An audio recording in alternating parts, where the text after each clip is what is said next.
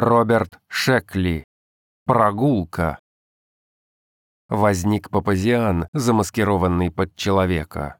Он быстро проверил, на месте ли голова. Нос и носки ботинок должны смотреть в одну сторону, напомнил он себе.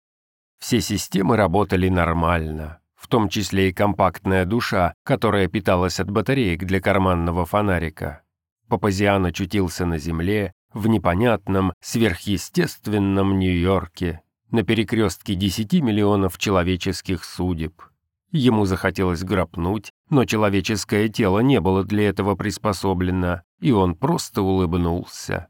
Папазиан вышел из телефонной будки играть с людьми. Сразу же он столкнулся с тучным мужчиной лет сорока. Мужчина остановил его и спросил. «Эй, приятель, как быстрее пройти на угол 49-й и Бродвея?» Папазиан ответил без колебания. Ощупайте эту стену, а когда найдете неплотность, идите на пролом. Этот туннель проложили марсиане, когда они еще не были марсианами. Выйдите как раз к углу 48-й улицы и 7-й авеню». «Остряк чертов!» — пробормотал мужчина и ушел, даже не дотронувшись до стены. «Какая косность!» — сказал про себя Папазиан. «Надо бы включить это в рапорт». Но нужно ли ему готовить рапорт, он не имел понятия. Время ленча. Папазиан вошел в забегаловку на Бродвее, близ 28-й улицы, и обратился к буфетчику. «Я хотел бы попробовать ваши знаменитые хот-догс». «Знаменитые?» — изумился буфетчик. «Скорей бы настал такой день». «Уже настал», — возразил Папазиан. «Ваши хот-догс пользуются хорошей репутацией во всей галактике. Я знаю кое-кого, кто преодолел тысячи световых лет ради этих булочек с сосисками. Чушь, убежденно сказал буфетчик. Да, возможно, вас заинтересует, что в настоящий момент половина ваших клиентов — пришельцы, в гриме, конечно. Каждый второй клиент побледнел. «Вы что, иностранец?» — спросил буфетчик. «Альдебаранец по материнской линии», — объяснил Папазиан. «Тогда все ясно», — сказал буфетчик. Папазиан шел по улице, он ничего не знал о жизни на земле и наслаждался своим неведением. Ему много еще предстоит узнать. Изумительно не иметь представления, что делать дальше, кем быть, о чем говорить. «Эй, приятель!» — окликнул его прохожий. «Я доеду по этой линии до порт Вашингтона». «Не знаю, — сказал Папазиан, и это было правдой. К сожалению, в невежестве есть определенные неудобства. Какая-то женщина поспешила объяснить, как добраться до порт Вашингтона. Узнавать новое довольно интересно, но Папазиан считал, что незнание увлекательнее. На здании висело объявление «Сдается в аренду». Папазиан вошел и взял в аренду. Он полагал, что поступил правильно, хотя в глубине души надеялся, что ошибся, потому что так было бы занятнее. Молодая женщина сказала, «Добрый день, я мисс Марш. Меня прислало агентство. Вам нужна секретарша?» «Совершенно верно. Ваше имя?» «Лилиан». «Сойдет. Можете приступать к работе». «Но у вас ничего нет, даже машинки». «Купите все, что необходимо. Вот деньги». «А что от меня требуется?» «Вы меня спрашиваете?» — с мягкой укоризной сказал Папазиан. «Я понятия не имею, чем заняться мне самому». «А что вы собираетесь делать, мистер Папазиан?» «Вот это я и хочу выяснить». «О, ну хорошо. Мне кажется, вам понадобится стол, стулья, машинка и все остальное». «Превосходно, Лили. Вам говорили, что вы очень хорошенькая?» «Нет». «Значит, я ошибся. Если вы этого не знаете, то откуда знать мне?» Папазиан проснулся в отеле «Центральный» и сменил имя на Холл. Он сбросил с себя верхнюю кожу и оставил под кроватью, чтобы не умываться. Лилиан была уже в конторе и расставляла новенькую мебель. «Вас дожидается посетитель, мистер Папазиан», — сказала секретарша. «Отныне меня зовут Холл. Впустите его». Посетителем оказался коротышка по имени Джасперс. «Чем могу быть полезен, мистер Джасперс?» — спросил Холл. «Не имею ни малейшего представления», — смутился посетитель. «Я пришел к вам, повинуясь необъяснимому порыву». Холл напрочь забыл, где он мог оставить свою машину необъяснимых порывов. «И где же вы его ощутили?» — поинтересовался он. «К северо-востоку отсюда, на углу 5-й авеню и 18-й улицы». «Около почтового ящика?» «Так я и думал. Вы очень помогли мне, мистер Джасперс. Чем могу вам услужить?» «Говорю вам, не знаю. Это был необъяснимый...» «Да, но чего бы вы хотели?» «Побольше времени», — печально сказал Джасперс. «Разве не все этого хотят?» «Нет», — твердо сказал Холл. «Но, возможно, я вам помогу. Сколько времени вам нужно?» «Еще бы лет сто», — попросил Джасперс. «Приходите завтра», — сказал Холл. «Посмотрим, что удастся для вас сделать». Когда посетитель ушел, Лилиан спросила, «Вы действительно можете ему помочь?» «Это я выясню завтра», — ответил Холл. «Почему не сегодня?» «А почему не завтра?» «Потому что вы заставляете ждать, а это нехорошо». «Согласен», — сказал Холл. «Зато очень жизненно. Путешествуя, я заметил, что жизнь — суть ожидания. Значит, следует наслаждаться всем, пребывая в ожидании, потому что только на него вы и способны. Это чересчур сложно для меня. В таком случае напечатайте какое-нибудь письмо. На тротуаре стоял человек с американским флагом. Вокруг собралась небольшая толпа. Человек был старый, с красным морщинистым лицом. Он говорил, «Я хочу поведать вам о мире мертвых. Они ходят по земле рядом с нами. Что вы на это скажете, а?» «Лично я», — заметил Холл, — «вынужден согласиться, потому что рядом стоит старая седовласая женщина в астральном теле с высохшей рукой». «Боже мой, это, наверное, Этель. Она умерла в прошлом году, мистер, и с тех пор я пытаюсь с ней связаться. Что она говорит?» Цитирую. «Герберт, перестань молоть чепуху и иди домой. Ты оставил на плите яйца, вода уже вся выкипела, и через какие-нибудь полчаса твоя жалкая обитель сгорит дотла». «Точно, Этель!» — воскликнул Герберт. «Этель, как ты можешь называть чепухой разговоры о мире мертвых, когда ты сама дух?» Она отвечает, — доложил Холл, что мужчина, который яиц-то толком не сварит, не спалив свою квартиру, не вправе рассуждать о духах. «Вечно она меня пилит», — посетовал Герберт и заторопился прочь. «Мадам, не слишком ли вы строги с ним?» — спросил Холл. «Он никогда не слушал меня при жизни и не слушает теперь. Разве можно быть слишком строгой с таким человеком? Приятно было поболтать с вами, мистер, но мне пора», — сказала Этель. «Куда?» — поинтересовался Холл. «В дом престарелых духов. Куда же еще?» и она незримо исчезла.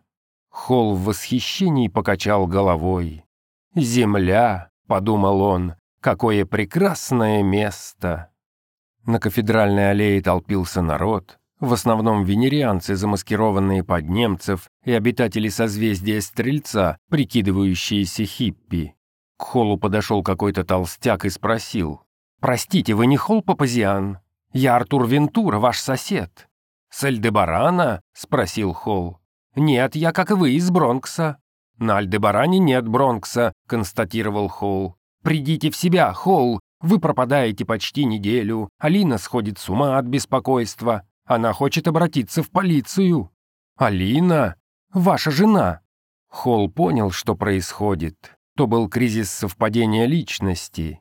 Как правило, внеземные туристы с таким явлением не сталкивались. Кризис сулил Холлу потрясающие впечатления, если бы только они сохранились в памяти. «Хорошо», — сказал Холл, — «благодарю вас за информацию. Жаль, что я причинил столько волнений моей жене, моей дорогой Полине». «Алине», — поправил Вентура. «Ну да, передайте ей, что я приду, как только выполню задание». «Какое задание?» «Мое задание заключается в выяснении моего задания». Холл улыбнулся и попытался удалиться. Но Артур Вентура обнаружил уникальную способность троиться и окружил Папазиана со всех сторон, производя шум и предпринимая попытки силового воздействия. Папазиан подумал о лазерном луче и замыслил убить всех Артуров, но потом решил, что это не в духе происходящего. Лица, одетые в форму, водворили Папазиана в квартиру, где он пал в объятия рыдающей женщины, которая тут же принялась сообщать ему сведения личного характера. Холл заключил, что эту женщину зовут Алина. Женщина считала, что она его жена, и могла предъявить соответствующие бумаги. Сперва было даже забавно иметь жену, детей, настоящую работу, счет в банке, автомобиль, несколько смен белья и все остальное, что есть у землян. Холл до играл с новыми вещами. Почти каждый день Алина спрашивала его, «Милый, ты еще ничего не вспомнил?» А он отвечал, «Ничего, но я уверен, что все будет в порядке». Алина плакала, Холл привык к этому. Соседи были очень заботливы, Друзья очень добры, они изо всех сил скрывали от него, что он не в своем уме. Чудик, дурик, псих ненормальный. Холл Папазиан узнал все, что когда-либо делал Холл Папазиан, и делал то же самое. Простейшие вещи он находил захватывающе интересными. Мог ли Альдебаранец рассчитывать на большее? Ведь он жил настоящей земной жизнью, и земляне принимали его за своего. Конечно, Холл совершал ошибки. Он плохо ладил со временем, но постепенно приучился не стричь газон в полночь, не укладывать детей в пять утра и не уходить на работу в девять вечера. Он не видел причин для таких ограничений, но они делали жизнь интересней. По просьбе Алины Холл обратился к доктору Кардаману, специалисту по чтению в головах людей. Доктор сообщил, какие мысли хорошие и плодотворные, а какие плохие и грязные. «Давно ли у вас появилось ощущение, что вы внеземное существо?» «Вскоре после моего рождения на Альдебаране. Мы сэкономим массу времени, если вы признаете, что вас одолевают странные идеи. Мы сэкономим столько же времени, если вы признаете, что я альдебаранец, попавший в трудное положение». «Тихо, слушай, приятель, Такое заявление может завести черт знает куда. Подчинись моим указаниям, и я сделаю из тебя поймальчика». «Тихо!» Дело шло на поправку, ночи сменялись днями, недели складывались в месяцы. У Холла бывали моменты прозрения. Доктор Кардаман это приветствовал. Алина писала мемуары под названием «Исповедь женщины, чей муж верил, что он с Альдебарана». Однажды Холл сказал доктору Кардаману, «Кажется, ко мне возвращается память». «Хм», — ответил доктор Кардаман, «я вспоминаю себя в возрасте восьми лет. Я поил какого-то железного фламинго на лугу возле маленькой беседки, недалеко от которой катила свои воды река Чесопик. «Ложная память из фильмов», — прокомментировал доктор Кардаман, сверившись с досье, которое собрала на мужа Алина. Когда вам было восемь, вы жили в Янгстауне, штат Огайо. Черт побери!» — в сердцах воскликнул Папазиан. «Но вы на верном пути», — успокоил его Кардаман. «У каждого есть подобная память, скрывающая страх и наслаждение больной психики. Не расстраивайтесь, это добрый признак». Папазиан приходил и с другими воспоминаниями о юности, которую он провел юнгой на английской канонерке, о тяготах Клондайка. Это были неоспоримо земные воспоминания, но не их искал доктор Кардаман. В один погожий день в дом пришел продавец щеток. Он хотел поговорить с хозяйкой. «Она вернется через несколько часов», — извинился Папазиан. «У нее сегодня урок греческого, а потом резьбы по камню». «Прекрасно», — сказал продавец. «На самом деле я хотел поговорить с вами. «Мне не нужны щетки», — ответил Папазиан. «К черту щетки! Я офицер службы связи. Должен напомнить вам, что мы отбываем ровно через четыре часа». «Отбываем?» «Все приятное когда-нибудь кончается, даже отдых». «Отдых?» «Бросьте!» — отрезал продавец щеток или офицер связи. «Вы, альдебаранцы, совершенно невыносимы». «А вы откуда?» «Я с Арктура. Как провели время, играя с аборигенами?» «Кажется, женился на одной местной», — сообщил Папазиан. «Ее имя Алина». Как большинство землян, она все равно значительную часть времени проводит в расстроенных чувствах. Но я не могу заставлять вас. Если пожелаете остаться, учтите, что следующий туристический корабль будет через 50-60 лет. «Пошли они все к черту!» — сказал Папазиан. «Я с вами». «По-прежнему ничего не помню», — пожаловался холл офицеру связи. «Естественно, ваша память осталась в сейфе на корабле». «Зачем? Чтобы вы не чувствовали себя в незнакомой обстановке. Я помогу вам разобраться». Корабль поднялся в полночь. Полет был замечен локационным подразделением ВВС. Изображение, возникшее на экране, объяснили большим скоплением болотного газа, через которое пролетела плотная стая ласточек.